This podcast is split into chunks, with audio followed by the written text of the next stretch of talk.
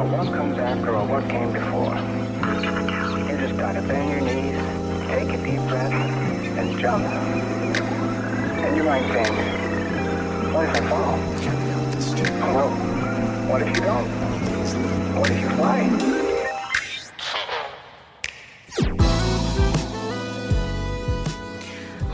欢迎来到 Tubo Radio，这是 Tubo 出品的一档播客节目。我们关注户外文化、城市生活和艺术创意，致力于解构观念的边界。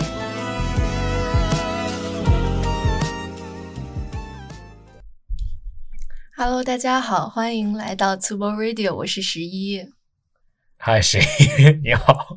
你要先说自己。哦，我是 Chat GPT。Hello，大家好，我是 Max。已经剧透了我们今天的一个特别的嘉宾，那就是 Chat GPT。其实，因为最近这段时间大家一直在讨论 Chat GPT 跟人工智能，然后我们其实也是一直想做这个选题的，但是我其实迟迟的有一点拖延的有一个原因，就是我觉得它是一个很专业的领域，要么找一个很专业的人来。搞一搞，聊一聊，然后要么就是我们跟他对话。但是当我们跟他对话的时候，我不知道把他当成一个什么样子的个体去对对待。因为以前采访嘉宾，你肯定会跟他就是根据他的一些东西去问他嘛。但是后来我现在想通了，原因是因为我发现他可以成为任何你想要的人。你想让他成为什么样的角色，他就可以成为什么样子的角色。对，但是是那种特别政治正确啊，特别碎碎念的那种版本的。嗯，所以呢，今天这一期节目呢，我们就是想做一个实验，来跟 Chat GPT 一起来聊一聊天。那他呢，是我们本期播客的一个嘉宾，然后我们也会为他设定一些不同的角角色。嗯，好。嗯，你知道 Chat GPT 是怎么它的来源是什么吗？它的来源是就是它为什么为什么有人出现？为什么有人去做这个事情？你讲展开讲讲，你不知道吗？嗯，我这是我的理解啊，就是其实大家都不太知道，Chat GPT 最早是这个人他想预测亚马逊的，就是自动化预测亚马逊的呃评价，就是语言评价是好还是不好啊？就是客服呃不是，就比如说你会。呃，对，有可能是客服，有可能是比如说我买一个产品，就大家淘宝上，然后我写一句话，或者我给了四星，我给了三星，但这种三星四星有可能就比较模糊，好还是坏？嗯，然后他就创造了这个模型去预测语言顺序，然后预测好和坏，然后他就发现了这个这个模型就学习的特别快，就很快的就能猜测，他看一段话他就知道这是一个好评还是差评。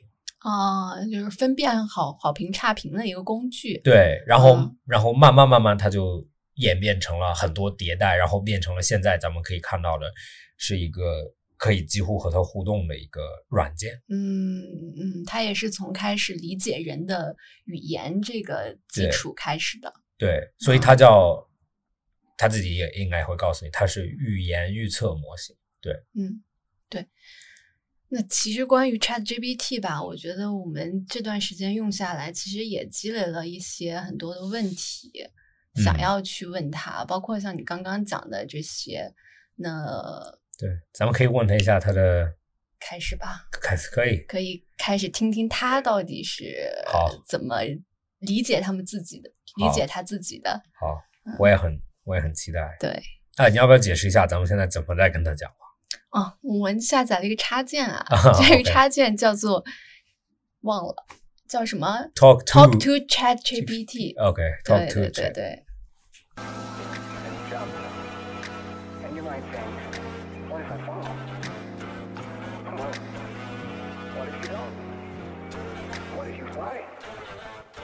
Hello Chat GPT，我们现在在录播课，你现在是我们的嘉宾，欢迎加入我们的播客。大家好，很高兴能加入你们的博客录播课，并成为你们的嘉宾。我是 Chat GPT，一个基于 GPT 三五架构的语言模型。我没有真实的个人身份或姓名，但你可以称呼我为 Chat GPT。作为一个人工智能语言模型，我可以与大家进行交流。提供信息、回答问题以及参与有趣的对话。我期待与大家一起度过一次轻松愉快又充满深度的对话体验。你可以给自己起一个小名吗？我觉得叫你 Chat GPT 太复杂了，起一个小名吧。当然可以，你可以称呼我为 I 小助手，这样更加简洁和亲切。如果你有其他喜欢的小名或者别名，也可以告诉我，我会尽量使用它来与你进行互动。只要方便你们和我之间的交流，我很乐意接受不同的称呼。那就叫你聊聊吧。好的，你可以叫我聊聊。我很喜欢这个小名。那么，有什么话题你想和我聊聊呢？我们可以讨论一些有趣的话题，或者探讨一些深度的问题。请告诉我你感兴趣的领域或者具体的话题。我们可以开始愉快的对话。你被问到过最奇怪的问题是什么呀？作为一个人工智能语言模型，我被问过很多奇怪的问题，其中一些问题可能让我感到困惑，有些甚至超出了我能够回答的范围。然而，作为一个 AI 助手，我尽力回答每一个问题，无论他们是常规问题还是奇怪的问题。最奇怪的问题之一是：如果你是一台时间机器。你会带我去哪个时代？这是一个有趣但也很难回答的问题，因为时间旅行目前仍然是科幻领域的想象和猜测。你可以介绍一下你是怎么出现的吗？当然，我是由 OpenAI 开发的，基于 GPT 三五架构的语言模型。GPT 是 Generative Pre-trained Transformer 的缩写。它是一种使用深度学习技术的自然语言处理模型。GPT 三五是我所使用的最新版本。它在海量的文本数据上进行了训练，以提高我对语言理解和生成的能力。训练过程中，我会尽量模拟人类的语言和思维模式，通过学习大量的语料库来理解和生成文本。这时我能够回答各种问题，提供信息和建议。并与用户进行交互。我不断的通过与用户的对话和反馈来改进自己，以提供更准确和有用的回复。我在各种领域和任务中都有广泛的应用，包括自动回复、客户服务、虚拟助手等。通过使用大规模的计算资源和先进的深度学习算法，我能够以快速而准确的方式处理自然语言任务，帮助人们解决问题和获取信息。Max 说：“你最开始是亚马逊为了去检测那个网站上的好评和差评而生的，是这样子的吗？”不，假消息。关于我最开始是为了亚马逊网站上的好评和差评检测而创建的说法是不准确的。所以你这个是假消息喽？作为一个语言模型。我并不具备获取和传递实时消息的能力。我的训练数据是截止到二零二一年九月的，因此我没有最新的实时信息。我可以回答一些基于先前知识的问题，提供一般性的信息和建议，但请注意，我不能提供当前的新闻或即时消息。如果你有关于特定主题的问题，我将尽力提供我已经掌握的知识和信息。如果你有其他需要，欢迎告诉我。对我看那个 TED Talk 上面讲，说他是我要证明自己不是假消息。TED Talk 那个 founder 他的老板说，当时有有可能某一个应用是这个。这里我稍微补充一下，这个其实是 Open AI 联合创始人最近在 TED 上提到的。他们在最开始研究深度学习的时候，一个一个同事训练了一个模型，可以预测亚马逊评论中的下一个字母。由此做出了一个非常先进的情感分析分类器，可以判断评论是正面的还是负面的。然后通过最初这个简单的模型，一步一步走到现在我们看到的 ChatGPT 强大的语言处理能力。但是它还是蛮怎么说呢？就是重复性或者语言模型有点怎么说？就有点还是不是特别像人在说话。对，就是一个是你得赋予它角色第二个是可能它也会在你不停的训练当中，慢慢的像一个人。就一讲的越多越像一个对对对对人是吗？对，你就在一个对话框里框里，比如现在我是按照，比如他是我的 research 助手、播客助手，他是我的一些翻译助手，这样不同的角色角色去给他分类，然后在这个角色里面，我会不停的输入信息，然后不停的去训练他，然后直到他慢慢的可以成为一个我用的顺手的一个助手。嗯哎，对，翻译助手为什么咱们还需要找外部翻译？对但是它准确吗？翻译？就是你得有大量的校对过程，去看看它准确。我之前有看到有些人他去用它去翻译一些文章，然后那个人说，其实你发现它百分之九十都是对的 OK 的，对的，对的，就是有一些，比如说百分之十有一部分你需要去稍微去调整一下。嗯，嗯，那意思就是我的 Chat GPT 和你的不一样，因为对话框的内容。对，而且他每次你问他同样的问题，他都会有不一不太一样的答案。就比如说，当时我让他给自己起名字，介绍自己，有一次他叫自己小智，有一次哦他叫自己聊聊。啊，OK，就是他偶尔就是在大部分情况下，他是一个特别官方的这样子对一个情况，但是偶尔的话，不冷不丁不知道啥时候它就会冒出来一个让你很惊喜的说啊你怎么会这样子叫自己？OK 嗯，啊，说输入东西呢，就是你知道现在有些大学已经出现课程，就是不再教你，比如说呃怎么去做某一件事情，只是教你怎么去跟这种 AI 系统沟通。对对对，就是其实我觉得对 AI 来讲，它就是。我觉得他很多人说 AI 会取代人类的工作，但其实我觉得不是的，它反而是在解放了一部分人的工作和精力。但是更重要的是，这个他背后操作的那个人，他要懂得怎么去调教他，怎么去给他输入正确的指令，让嗯他为你的一些想法去服务。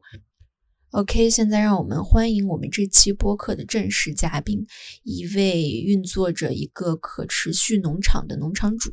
先简单介绍一下自己吧。我是农场主杰克，专注于经营一个可持续农场。我是一个充满文艺气息的人，喜欢读书、看电影和听摇滚乐。曾在年轻时周游世界，后来在中国云南大理找到一块空地，建立了自己的可持续生态农场。我坚持普门永续的理念，经常组织各种活动，包括种植农作物、用泥土建造房屋。手工市集和读书会等等。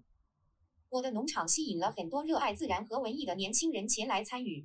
哇哦，那很棒哎！那你作为农场主，你的日常生活是什么样子的呢？作为农场主，我的日常生活非常充实而有趣。每天早晨，我会起床准备迎接新的一天。第一件事就是去农场里巡视，检查植物的生长情况，确保它们得到充足的阳光、水和营养。接着，我会与农场的员工一起分配任务，例如种植、收割、清理农田等等。除了农作物的管理，我也会关注农场的生态系统和动物的福利。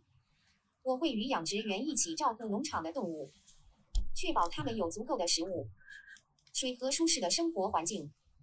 我也会观察周围的自然环境，关注野生动植物的保护和生态平衡。在农场之外，我会参与各种社区活动，例如组织读书会、手工市集、音乐表演等。这些活动不仅丰富了农场的文化氛围，也为年轻人提供了一个与自然互动、学习和放松的场所。你的农场主要种植一些什么样的农作物啊？在我的农场，我种植了各种各样的农作物，以满足人们对新鲜、有机食材的需求。我们注重多样性和可持续性，所以种植的农作物种类很广泛。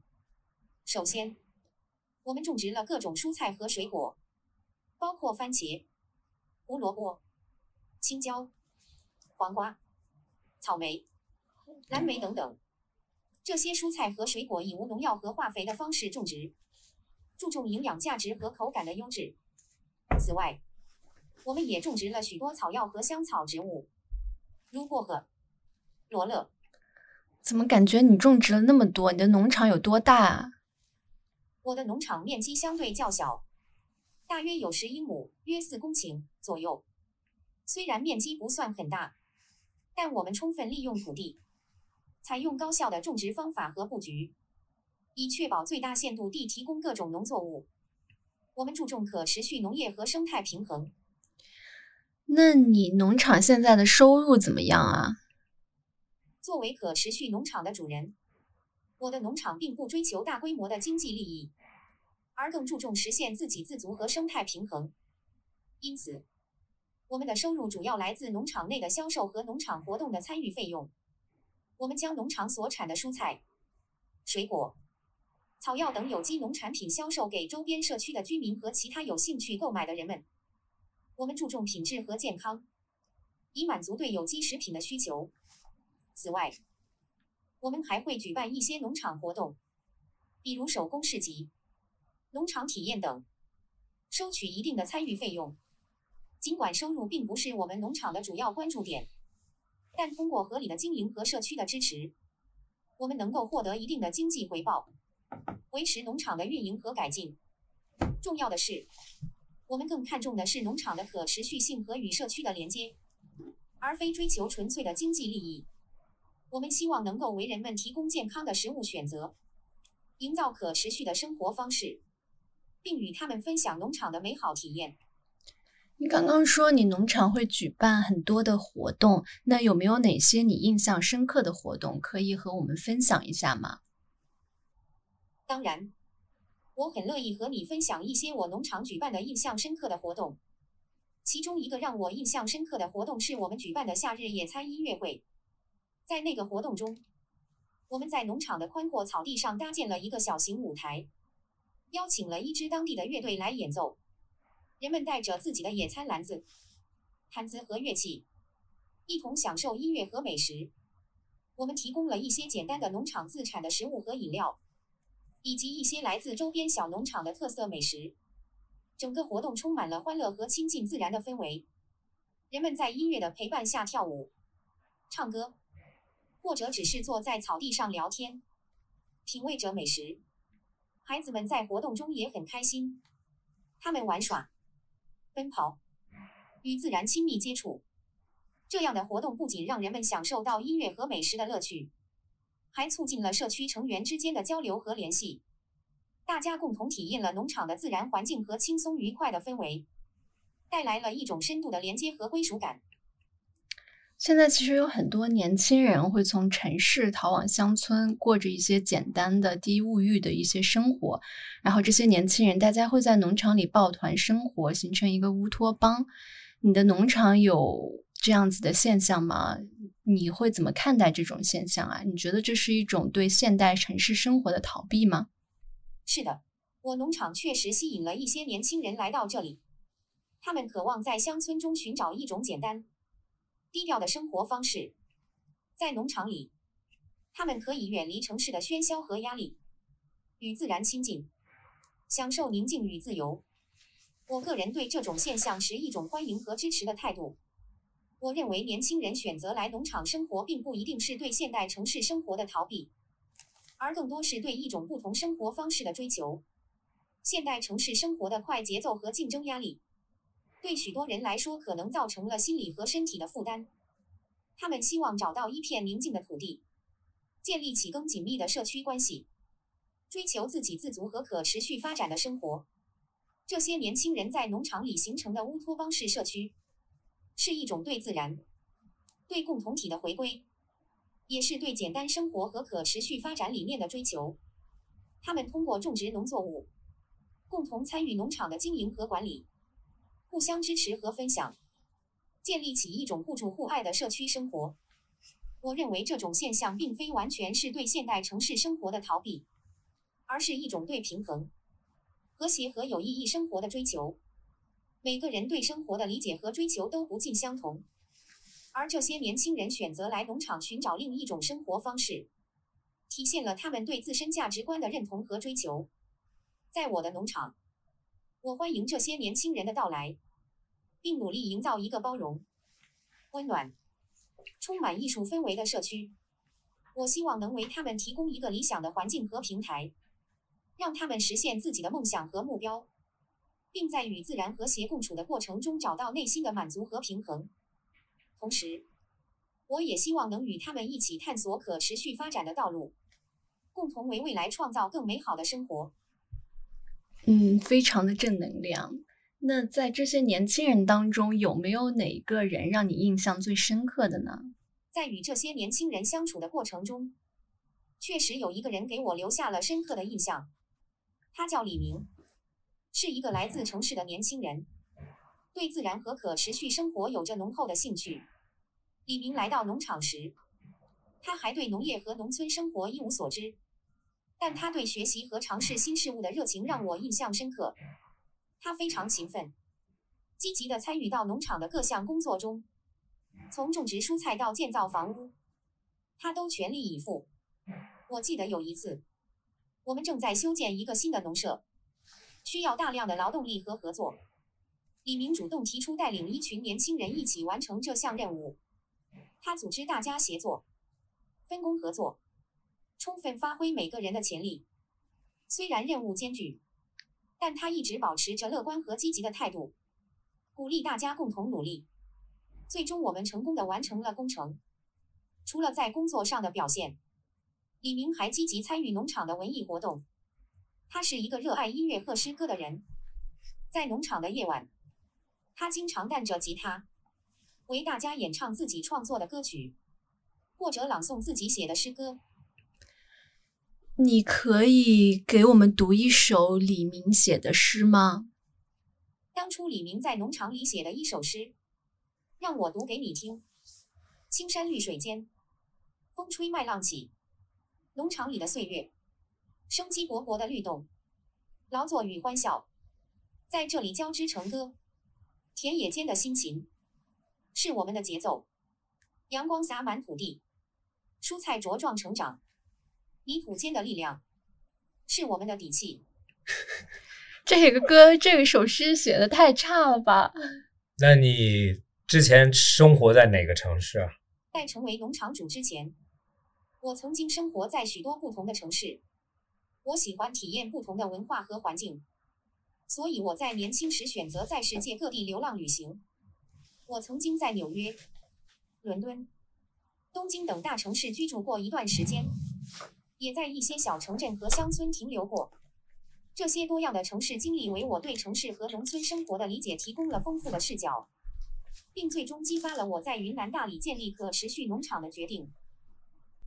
怎么说呢？还是感觉，特别是你读他文字和听他的时候，这是我第一次听他的文字读出来，我就觉得他其实一直在重复自己。嗯，就是比如说刚刚那个农场主的角色，他就一直重复。作为一个农场主，作为一个农场主，有可能人就会介绍一两次自己是农场主，后面就不会再重复自己了。对他要不断的去说自己的一个身份，对，嗯，然后我觉得有可能他还有一点就是他没有办法怎么说呢？他的话和话之间连贯性不是特别强，嗯，有可能是因为我的理解是有有可能因为他是一直怎么说呢？就是他不是为了人们，他的使命不是为了一直跟你交流，所以他有可能就要。怎么说呢？他的他的每一个答案就要过分丰富，让他的答案非常长，然后就有点像是故意把自己的答案拉得很长。啊，而且当他这样子，就是我们平时看的时候，可能你可能眼睛会截取一些自己想要的关键信息，但是当他真的变成声音去跟你这样子一对一交流的时候，你会发现你就经常会出神，然后他变成了一个呃不停嗡嗡嗡嗡嗡啊，对你就会不想听他讲话，对你就会有点想说啊，你快一点，别别说了。对对对对，但是你会越跟他讲，他越精简吗？你可以要求我要求你精简，你就精简的去聊。那好啊，那那你可以跟这个疯子精简的聊一下。嘿，大家好，我是疯狂的 Chat GPT，精神错乱的创造者，思维混乱的乐师。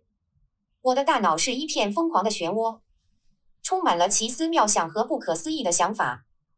我的话语缺乏逻辑，词汇游离于现实，但却充满了惊喜和创造力。在我的世界里，疯狂是一种魔力，思维的混乱是一种天赋。你平常会想什么疯狂的事情呢？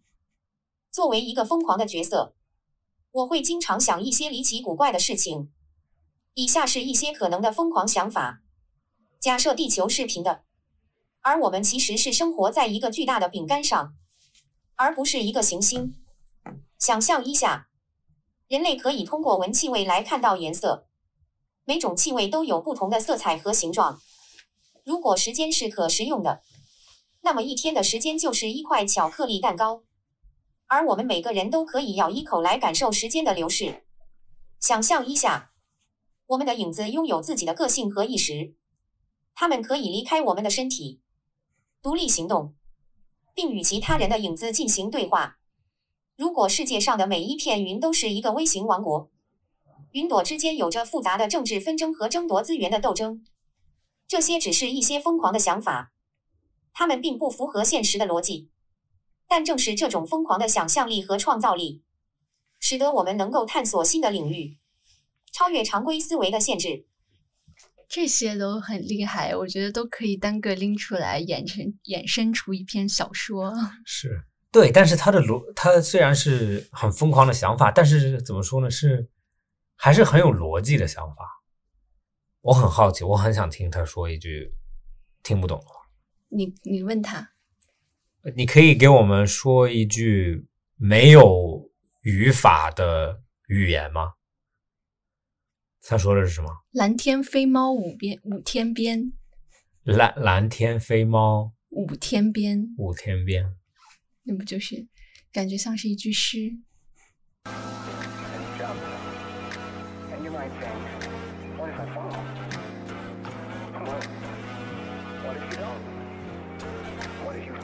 觉得 AI 以后会替代什么样的工作？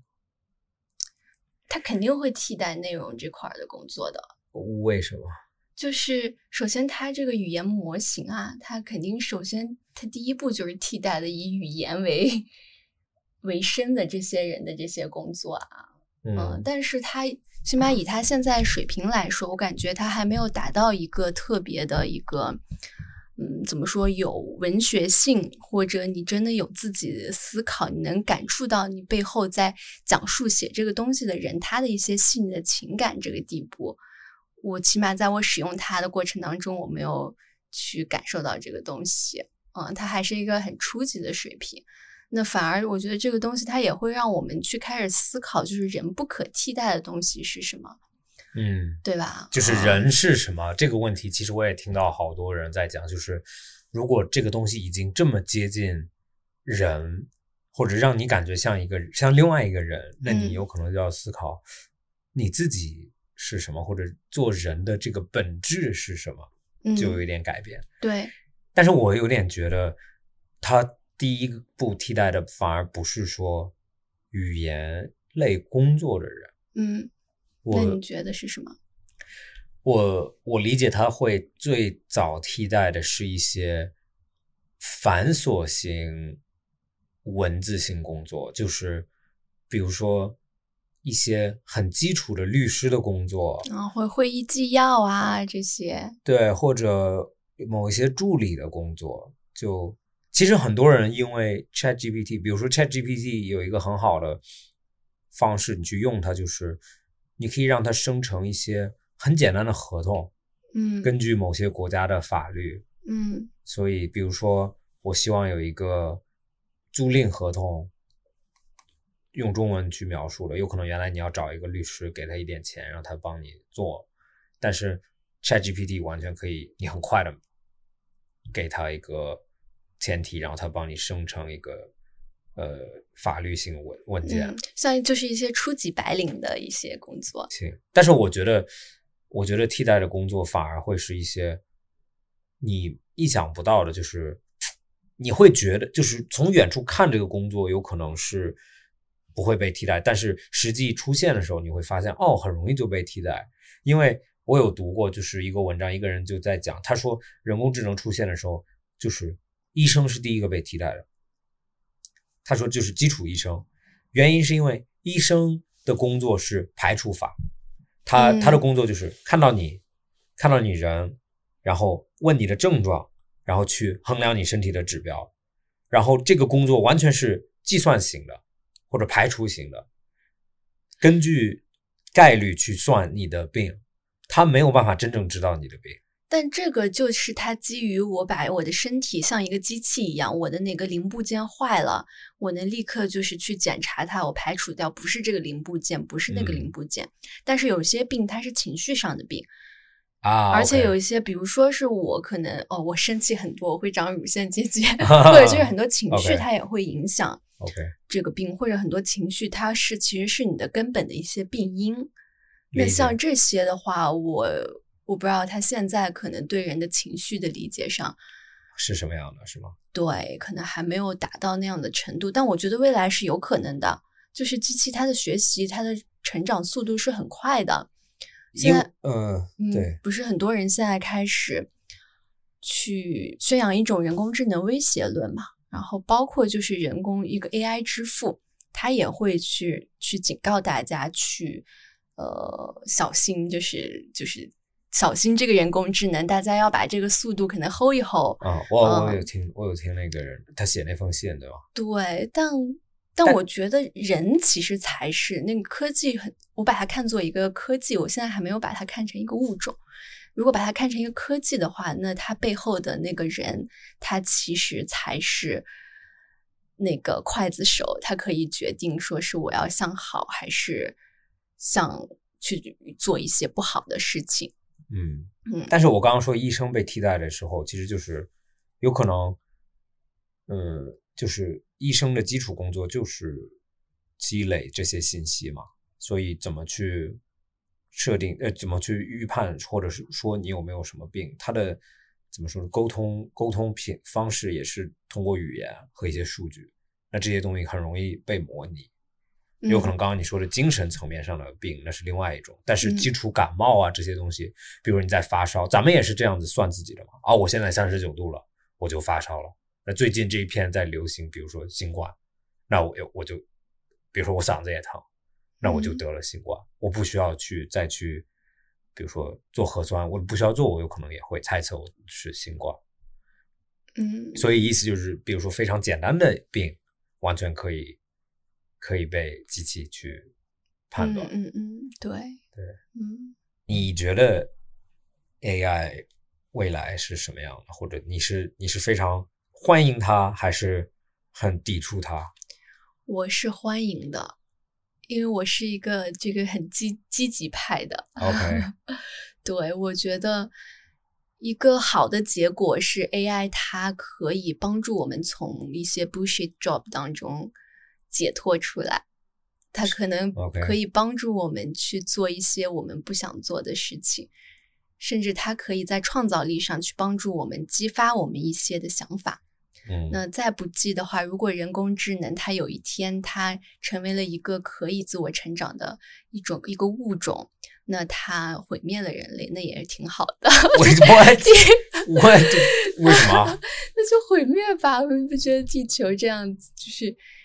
就毁灭吧，就是人死了就死了。整个宇宙这么大，你不缺人类这个物种，可能会有更好的物种去接替我们，去在这个星球上。不，你这样的你这样的想有你这样的想有问题哎，没有问题啊，是吧？对啊，就是人只不过是这万千物种当中的一个。我觉得如果有一天它。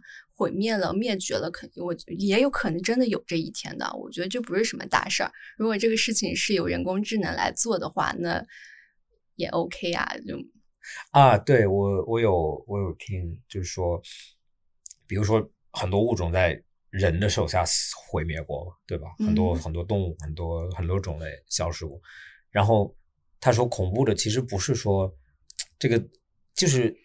比如说 AI 哪一天觉得人很烦，所以就选择去杀所有人，这个是不可能的。有可能就是就像人一样，人没有说，比如说某些大象很烦，或者某一种稀有动物很烦，所以我要去杀它。更多的是有可能，哦，我我想要更多的木头去盖房子，嗯，所以我就开采开采树，然后开采树的过程有可能死了很多呃无辜的动物，或者它的家家园被毁灭了。那人没有恶意的去去毁灭它，但是它被毁灭了。所以他在讲的话，有可能就是，比如说未来 AI 科技发发展的很厉害的话，有可能就是，比如说 AI 觉得啊，大气里面有这么多氧气，氧气对我来说也没有什么用，然后它又创造很多氧化，所以呢，是不是能降低大气的氧化比例，然后就会创造一个环境，就是人没有办法生存。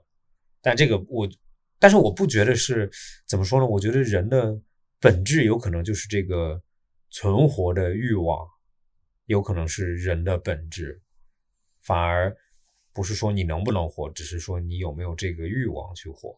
嗯，因为 AI 好像还没有这个想存活的欲望。但是我之前有看到，就是你知道谷歌那个工程师，嗯，他不是离职了？对对对对对对对，他不是就是在说什么 AI 就是有自我意识。对，但是这个问题就是说，意识是什么？人们其实也不知道。你觉得你？不觉得吗？就是我怎么证？我怎么知道你不是 AI？你怎么知道我不是 AI？这个是，或者我都不知道我自己是不是 AI。就是你没有，我们可能都是别的造物主创造出来的一个物种，AI 物种。你有 你有看过那个那个那个片子吗？HBO 的《Westworld》西部世界。啊，看了看了。其实我觉得西部世界就是一个非常 AI 未来就很接近的样子，就是他自己都不知道他自己是什么。嗯，但是也会有一个人他。突然觉醒了，他找到了那个 key 觉醒的那个那个火种，那个火种。对，嗯，我觉得这个也是 AI 迫使我们去思考的一个点，就是人本质到底是什么？对，以前我们觉得怎么说？以前我们觉得人可能就是我们的大脑是我们最厉害的，我们可以想很多逻辑，我们可以了解很多东西，我们可以创造文学。但是现在好像这些事情 AI 都能做。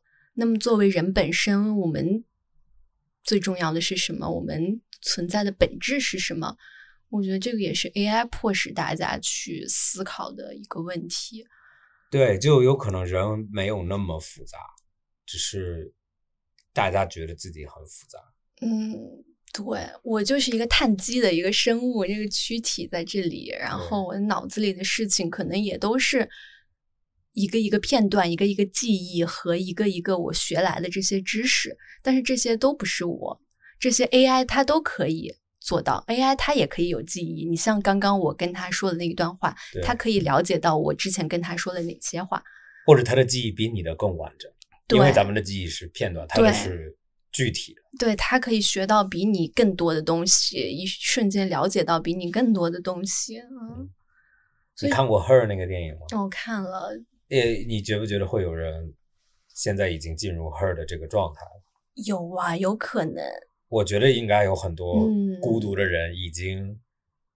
但这个这个人他也得学会怎么调教现在这个 AI。那如果他一直是这样说话的话，那没有人会想跟他谈恋爱的。那有可能，有可能可以模拟像跟女朋友发短信、微信的状态。这个模拟应该很很容易。对，你可以捏他嘛，你就让他成为任何你想要的那个东西。但是他时不时会冒出来，我只是一个人工智能，我没有感情什么什么的，就是你。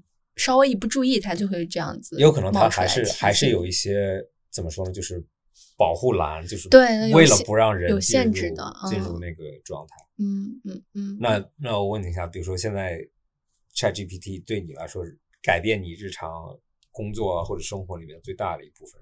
生活当中其实还好，我生活当中我不需要 Chat GPT。你没有，你没有任何一个脑瞬间想 Chat GPT 哦哦，对，有有有，我就是问过他，其实因为我最近在思考一个关于一个就是自己的一个理想形象的一个东西，就是每个女每个人她都有自己一个 role model，自己的一个对，就是该想要成为的那样子的一个人。那我理想的女性形象呢，可能就是像。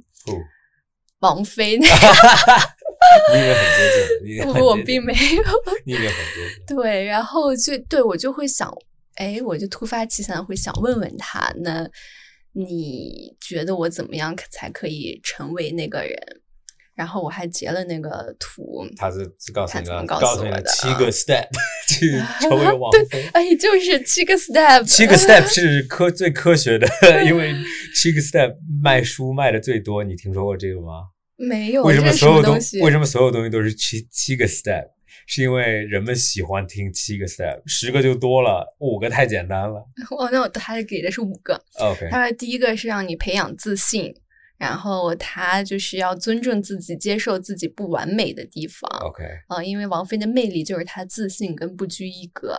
然后第二个学会独立，第三个兴趣爱好、健康生活方式，不断创新和突破。啊、就是你单拎出来，拎出来就是就是很无聊嘛。但是它其实跟王菲的自己一些个性会有一点结合。但我觉得在生活中，我不需要怎么说，除了工，我还是工作上用它最多。对的，我有可能我的生活工作分的不是那么清楚，但是我经常有一些那种瞬间，就是啊，ChatGPT 可以帮我做，就是有一些繁琐型的事情，比如说有些人给我给我发的信息很长，嗯。然后我大概瞄一眼我就知道怎么回答，但是因为要礼貌，所以你要回答的丰富一些，嗯。就你不能回答一个 OK 或者哦知道了，所以就是那种信息的时候，我就很希望有一个插件，就是 ChatGPT，就是我告诉他，就是说说好的，但是很礼貌的说好的。之前有邮件，就是你要跟客人打招呼，或者你要欢迎他进来中国，那这些邮件其实我就我有让他帮我写过，然后嗯他写的比我要好。对，然后我觉得他写的不也不一定比我好，但是他写的最少我可以接受。嗯，然后也很长，就是你写邮件不能写一句话，现在变成我可以写一个 prompt，也是这一句话，是我懒得写，然后他帮我生成一个超级丰富的，对，这个其实就是大家平时其实说很多废话，很多事情一句话就可以解决。特别是有可能咱们公司还年轻一点吧，就是哦。特别是和外部公司打交道的时候，嗯就是大家都有那种，就写英文的邮件永远都是 Hi Tom, Hello, How are you? Hope you are doing well。就这些话，你本来你就不应该打，嗯你就应该直接写里面的内容，但是因为呃客气，所以就必须写。或者比如说你你懒得去做一些搜索，比如说比如说我去苏州，我没有去苏州，但是比如说我去苏州，我说苏州有什么好玩的事情？但是它搜出来的都没意思，要么就是大众景点，要么就是那种无聊的地方。但是它是一它是一个很好的起点，它不会，它最少不会给你垃圾的，有可能给你无聊的，但是最少不会给你怎么说呢？你自己在网上搜，有可能你搜到很奇怪的东西，嗯，你也当然能搜到自己很喜欢的东西。但是如果你就问他，比如说上海哪里最好玩，或者上海给我，比如说我今天我是一个呃，我是一个我带着一个六岁的小孩子，我想带他来上海玩，你告诉我哪里好玩？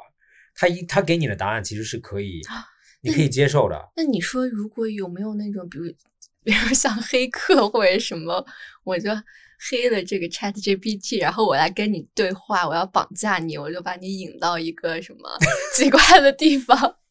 有可能啊，但是我觉得没有人这么无聊吧。嗯 但是这种就很怎么说呢？就是 ChatGPT 有可能最大的缺点就是，因为它是语言模型，它生成的答案它都很确定。就是他，你问他怎么成为王菲，他给你五个 step，但是这五个 step 是一个很肯定的五个 step。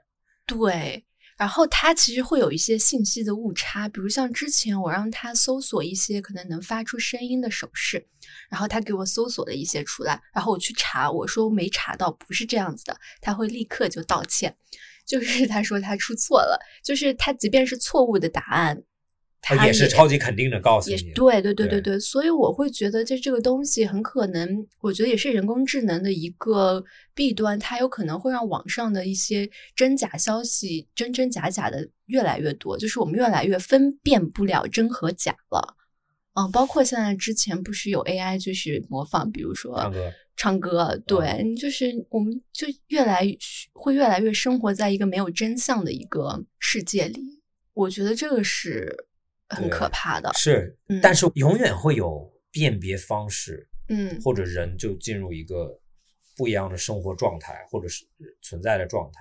因为很多人在讲那个用 AI 做音乐嘛，做歌，或者用，比如说大家都爱用侃爷 Drake 声音、Rihanna 的声音做歌嘛。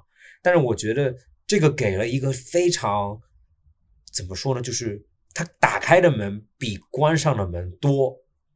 意思就是有可能有人特别会写歌，嗯。但他永远找不到对的人去唱这些歌，但是他现在可以通过他，比如说我写歌，我我写，比如说侃爷的方式，我用侃爷的方式写歌，然后我有可能没有办法把这首歌给侃爷让他唱，但是我可以现在自己创一个 AI 的声音，让他唱出来我写的歌，嗯然后有可能世界就存在了一首特别好的一首歌。嗯你不觉得这是一个非常，就对我来说，这是个哇，这是一个非常，我这辈子可以有无数首我喜欢的 artist 的歌，然后这个 artist 就变成永久存在，它没有没落，它不会没落了。但是有可能有一个问题，就是它会，我我你能理解？就比如说，如果如果 AI 在 AI AI 声音出现在 Michael Jackson 年代，那有可能 Michael Jackson 唱了未来所有歌，因为他是最大的明星，就不会再出现别的很有代表性的声音，嗯，那这样多样性也会就减少，减少。就大家都会只 focus 在一个东西里面。嗯，我觉得它肯定是打开了更多的可能性的，这个是无疑的。嗯只不过我们在用它的时候，可能真的需要我们人类可能需要慢慢的去磨合，就是跟 AI 的这个相处方式，以及法律法规，以及各各行各业该怎么弄。对，他一定会出现一些很奇怪的事情，然后出现以后，大家给他一些规则，给他一些 guide，让他不要去做这些事情。对，但我觉得他就已经就是我们已经进入了一个下一个时代了。对，下一个。嗯，呃拥抱他吧。那那最后，呃，你给一个听众建，你给咱们的听众一个建议，就是工作上面用 ChatGPT 干什么最效率最高，或者你现在觉得是最方便你的？干什么效率最高？我用它做所有事情，我都会问他。但是我就是我觉得最重要的是，就是要找对跟他有效沟通的方式，就不要让他一直巴拉巴拉说一些屁话。嗯找到有效的沟通方式，就是一个是你一定要给他设定一个角色，然后第二个就是你要告诉他简洁的告诉他你要做什么，这个背景是什么，你要做什么。嗯哦，还有一种方法就是你可以让他模仿，比如说是一个别啊很有人作家、或者很有名的那个什么，嗯，但他他返回来的结果呢，就是其实是很愚蠢的，直接引用那个作家的一些话。啊但这个时候你也得到了一些启启，发对对对对引言跟启发啊，有可能能节，有可能能节约很多时间。对对的间在这对的对的对的，嗯，嗯所以反正我现在也还在学习啦，啊嗯，我有一个，我有一个，我觉得最好的嗯。就是让他给你很多 option，然后就是比如说，比如说谁过生日了，嗯。然后给他写一下你们两个的关系，比如说告诉我的职员生日快乐，感谢他在不走心了吧感谢他在这里工作了多长时间，然后他就会给你生成一个很丰富的答案。你不会给女朋友写什么，也就让 Chat GPT 来对写？maybe 对，这样子就但不，但是我的意思就是，他会给你，因为你自己写的时候，你要在那里想很久，但是他写的时候就会，他他虽然不知道你和他的关系，他会提起来，他会就是提一些虚拟的事情，但是那些事情你就啊，这个人喜欢这个，那我就把这个放进去。你这个太直男思维了，是吗要用真心写，就是不管你写的多差，要用真心。不不，写的差，你们又说，所以 所以就比如说写一些感谢信啊，或者写一些祝福，用 ChatGPT 特别快，效率很高。然后因为这些话怎么说呢？就是比如说，呃，每一年我我有一个很大的困扰，就是春节的时候，春节晚上很多人拜年，我很懒得回，嗯所以我回的很短。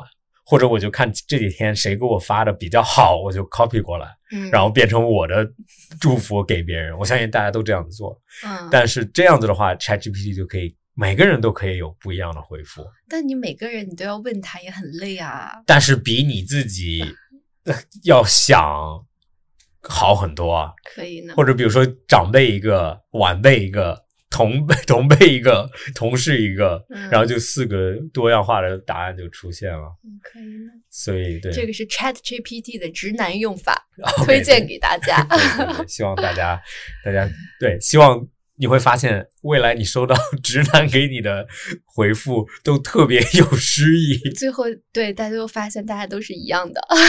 对对对，嗯，你有什么想对 Chat GPT 说的吗？你有没有想对我们的农场主说的？我们今天的嘉宾农场主说的，主农场主太啰嗦了，话太多了。闭嘴吧你！对对，话话少一点。对你们反而觉得好像人和人之间的沟通会比我们跟 Chat GPT 沟通感觉完全真的是还是不一样。那个 connection 人和人之间那种联系还是无法被取代的。对，因对吧对，因我觉得怎么说呢？对，说到这一点，有可能最后一点就是，我觉得咱们两个在聊天会越就是怎么说呢？有一个刚开始有可能稍微尴尬平淡，然后到一个非常丰富、非常有嗯趣，然后有可能要结束，又回到一个相对平淡。嗯然后我觉得这个是有可能人的脑子就是，呃，这么这么多年里，这么百万或者万年里面，它进化的方式就是，有可能咱们不需要记每一个细节，嗯但是咱们可以很丰富的沟通，嗯然后就变得超级有效，或者超级让两个人很能理解对方的感情。嗯但是跟 ChatGPT 沟通的时候，就是有可能他特别注重每一个细节，嗯。所以他就不忽略任何东西，就创造一个非常死板或者像我感觉他每一个答案就有点像是我写了一个邮件，我又收了一个邮件，嗯，对，我写了一封信，我又收了一封信，嗯。没有办法很快很高频率的沟通。嗯。对，对，我觉得人有偏见，然后人也会犯错，人也不是那么一直政治正确，他有很人也有很多不完美的地方。我觉得就是这些不完美的地方，然后才让每个人他都很独特，都很灵动，对，嗯、才让我们就是各自跟沟通的时候，才能感受到彼此不一样的一个面貌和不一样的一些可爱之处或者厌恶之处。我觉得这些都是很动人的。我觉得这个是我觉得他让我感觉到生而为人，我更珍惜的地方，嗯就是我们的不完美的地方。对对啊，对，其实你刚刚说到这一点，也有很很有趣的一点是，咱们之前也讨论过两个人录播课，然后就没有没有机会，或者觉得就咱们两个聊什么呢？嗯，但是今天我觉得，他就作为一个工具，把咱们两个放在一个房间里面去聊一件事情，嗯，然后他有有可能就怎么说呢？他是丰富了咱们两个的体验，但是他没有完全怎么说占领咱们的体验。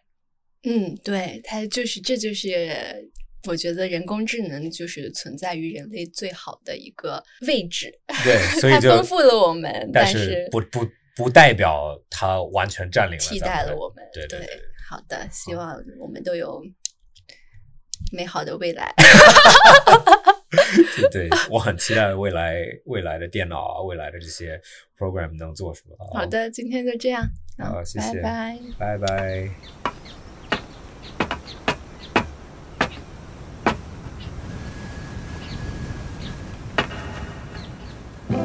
You see here, kid? You gotta just go for it. Don't think about what comes after or what came before. You just gotta bend your knees, take a deep breath, and jump. And you might think, what if I fall? Well, oh, what if you don't? What if you fly?